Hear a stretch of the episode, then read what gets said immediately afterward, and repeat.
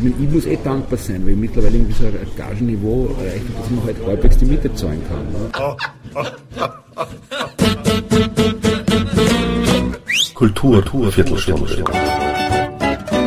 Die Podcast-Reihe von www.kulturwoche.at.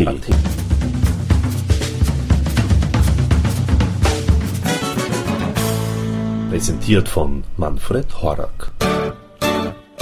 In dieser Episode gingen wir unter anderem der Frage nach, ob man die gegenwärtige Szene mit der Liedermacherszene der 1970er Jahre zumindest ansatzweise vergleichen kann.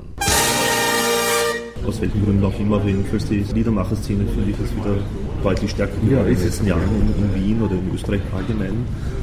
Äh, kann man sie irgendwie vergleichen? Du hast vorher auch den Sigi Maron erwähnt. Also eben so mit diesen zentralen Typen aus den 70er Jahren, so ist halt ja so frühe 70er Jahre erst naja, das war natürlich, ähm, es war ja, man muss schon sagen, dass die natürlich politisch viel wagemutiger waren. Ja, also äh, früher der, dann, der Locker, den Havelka oder der Hofer oder der Zentralfriedhof, das waren schon mutige Daten sozusagen, wenn man das Umfeld gesehen hat. Ja. Das heißt, die waren sicher die, die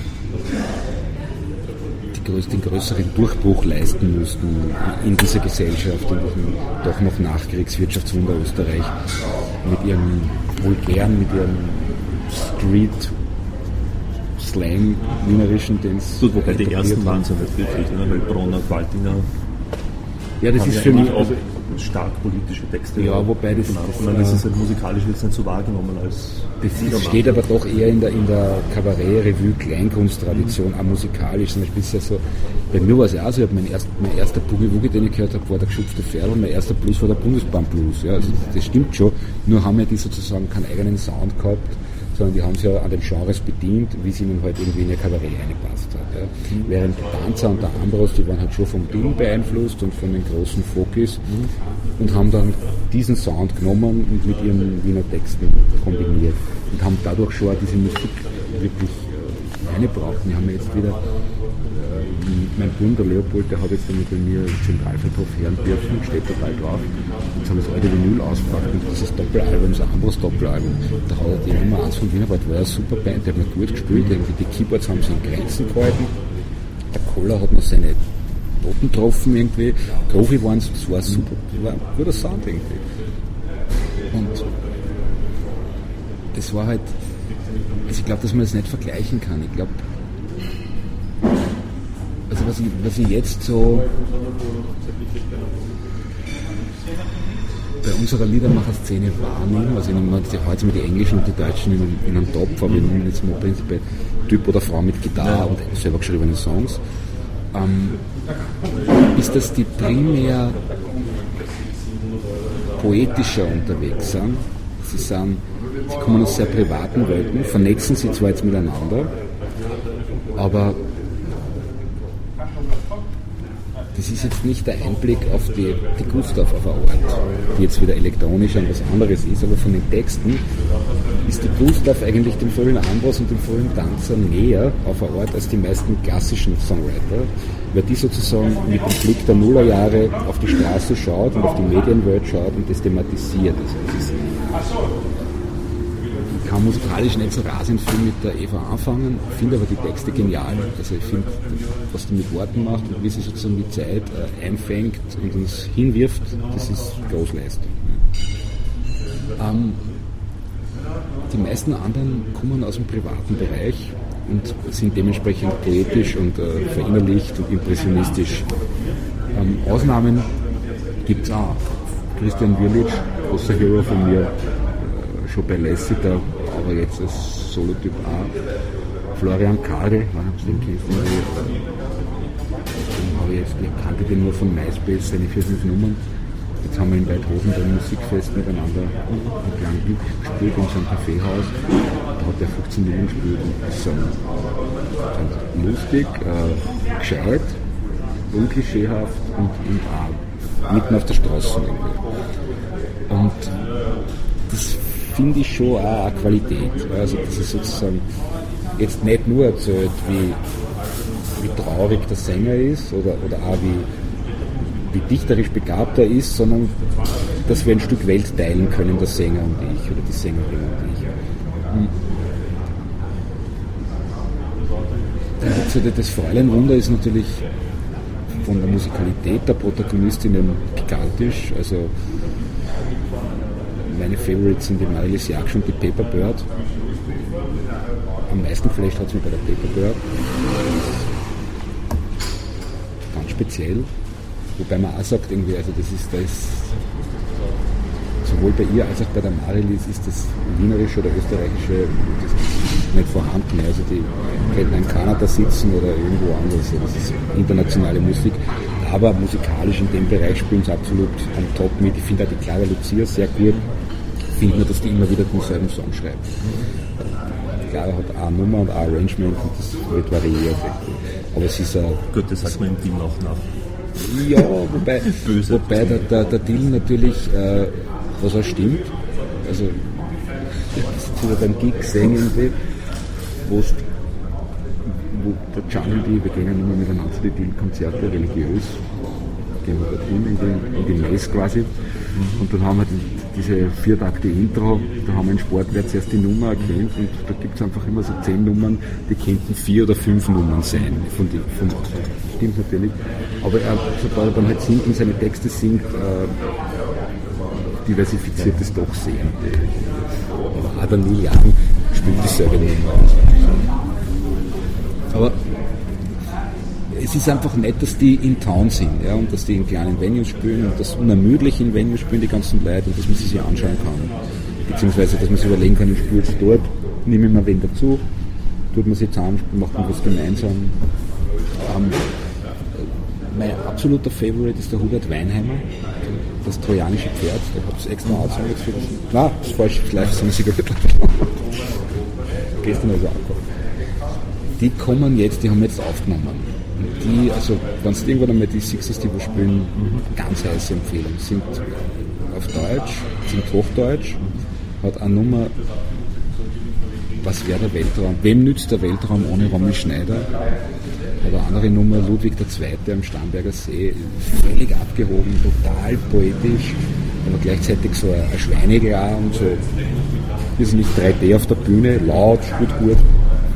Der ist, also der ist sozusagen im deutschsprachigen Bereich der, der mir am nächsten ist. Ich versuche ja, wo es geht, mit dem habe ich in, Frühling in der Bunkerei den als, mhm. als Support mitgehabt.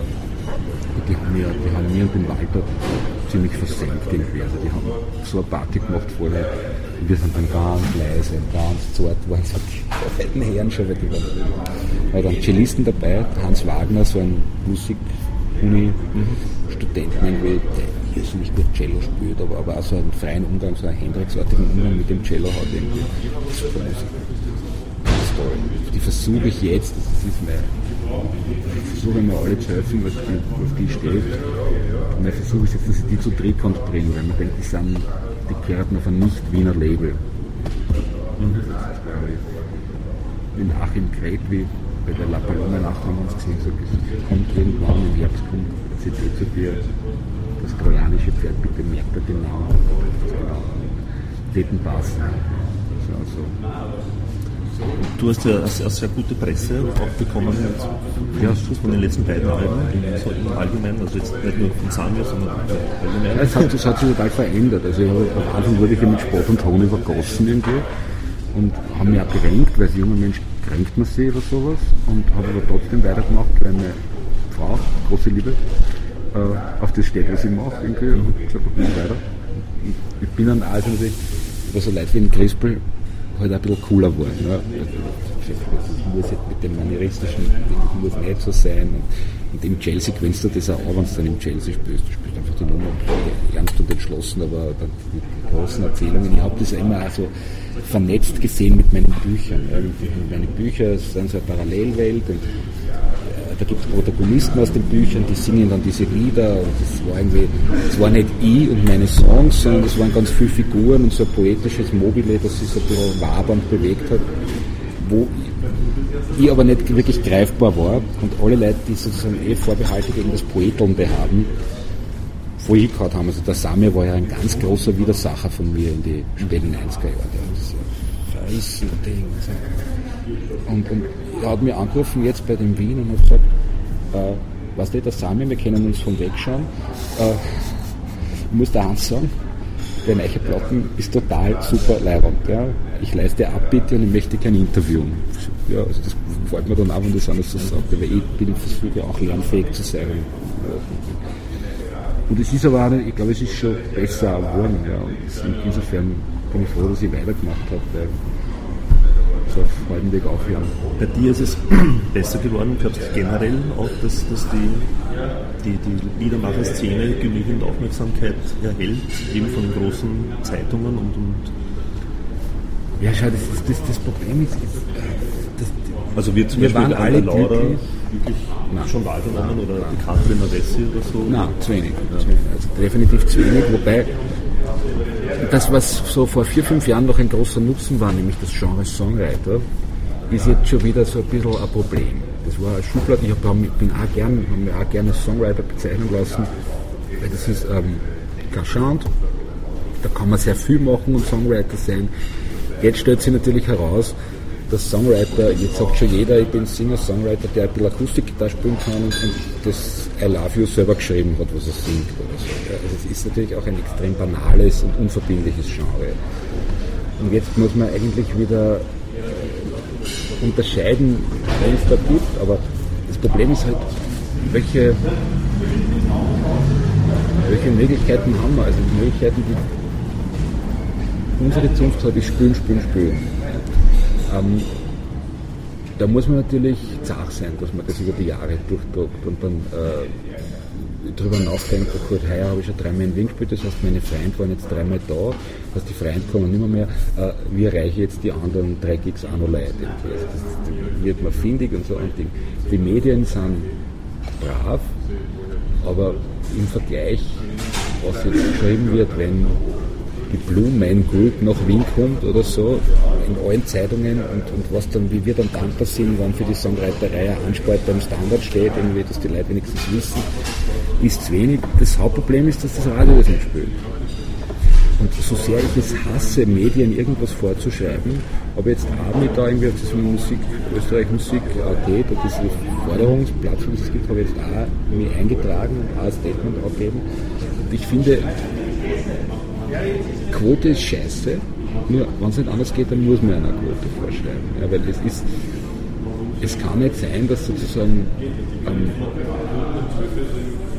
öffentlich-rechtlicher Rundfunk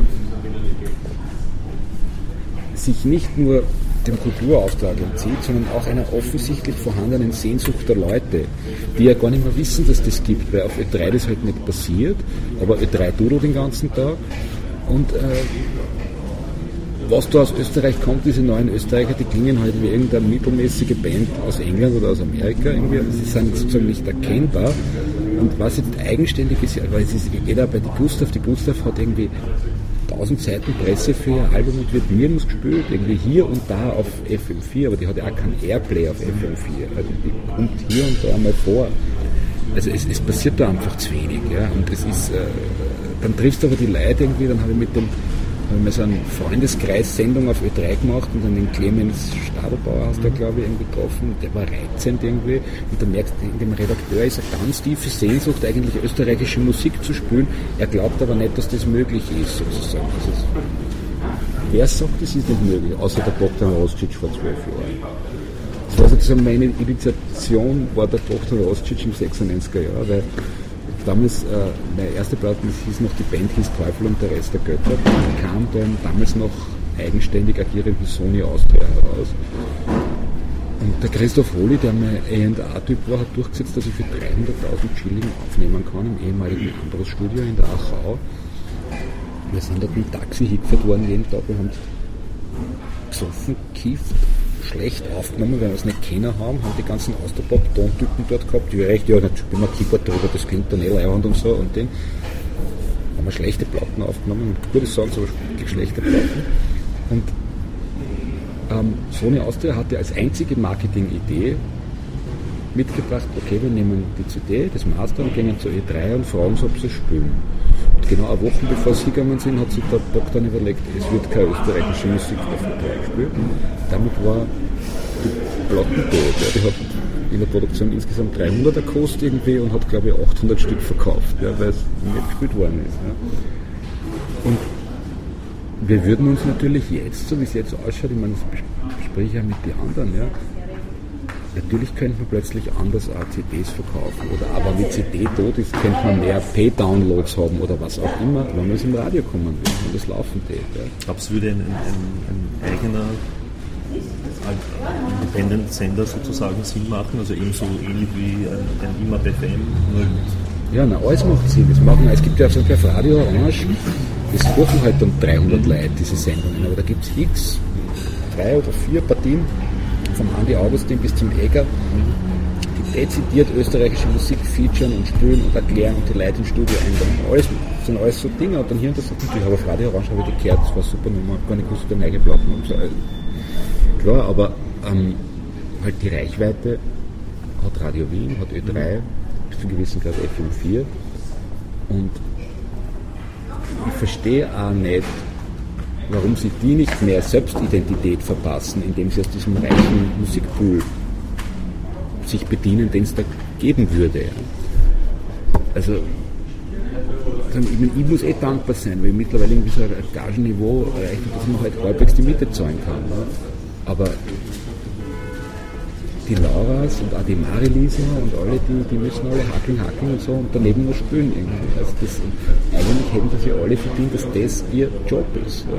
Das ist so gut. Also die, die Laura, vor der Laura Kirche, weil ich finde sie die schönste Stimme vor allem. Also da, die finde ich, wenn man sie kennt, dann die Songs noch ein bisschen arbeiten. Äh, tue es ein bisschen anzünden in der Hinsicht. Aber die singt einfach traumhaft, so dass sie immer ganz schwach wäre, weil sie eine schöne Stimme hat. Und Klar sollten das alle Leute hören. Aber es ist halt, da ist so viel Uneinsicht. Ich bin aber auch zu lang schon in der österreichischen Kunstszene ich kenne den Diskurs schon irgendwie von der, von der Literatur her, wo ja einmal gejammert wird, irgendwie, man will sich damit auch immer zum Ankläger machen und seine ganze Energie verbrauchen, indem man sagt, es ist so scheiße in Österreich. Andererseits ist es überhaupt nicht scheiße. Von dem, was künstlerisch passiert, ist es total super in Österreich. Ja. Und äh, äh merke ja, dass zum Beispiel so in Frankfurt war eine Frau mit ihrem französischen Mann, eine Runnerin, die in Frankfurt arbeitet, äh, bei einem Fernsehsender. Und die weinend in meiner Show gesessen ist irgendwie und gesagt hat, ja, da, ich so gern nach Wien wieder und die, die Musik und ich habe ja schon gehört seinerzeit und B72, das war so super und das gibt, in Frankfurt gibt es überhaupt nichts und eigentlich so. Also, ähm, und eben sogar in Berlin, wo es viel gibt, irgendwie, das sagen sie über Wien, naja, es gibt so viele Lokale und da weißt du, was du gehen kannst, das ist eigentlich relativ organisiert. Nur ist es natürlich auf der Basis der Selbstausbeutung organisiert. Ja. Die meisten verdienen nichts oder machen Miese ähm, die Labels sind alle am Brauchen. Was kannst du machen? Also der, der Künstler darf nur eins, der darf nicht aufhören. Also das, das äh, war meine große Lehre der letzten zehn Jahre. Das Beste, was man bisher ist, dass ich nicht aufgehört habe. Ich weitergemacht und weitergespielt habe. Plötzlich passiert was. Ja. Also das Liedermacher, Songwriter-Genre hat auf den ähm, unschätzbaren Vorteil, dass es nicht zur Berufsjugendlichkeit verdammt ist. Du kannst mit dieser Art Musik schon älter werden. Das heißt, ich fühle mich jetzt genauso wohl, wie mit 30 gut fühle, und mit 41 mit der. Ähm, wir haben keinen Stress, wir haben Talente und ich glaube letztendlich Typ, der gern seine Songs selber singt und einmal bemerkt hat, was er mit Leuten anrichten kann, denen diese Songs gefallen live auf Bühne, hat in sich den Wunsch, das weiterzumachen. Also das ist eh die, Haupt, die Hauptsache, dass man sich weiter arbeitet und weiterspielt. Ich, würde, ich, ich bewundere dann immer, wenn sie so wie die, der, der, das Treibbeck von der Gilde oder Walter oder einbringen und da arbeiten und die ganzen Musikbeamten in den Medien bearbeiten, dass da was weitergeht. Ich könnte das nicht. Thank you and good night.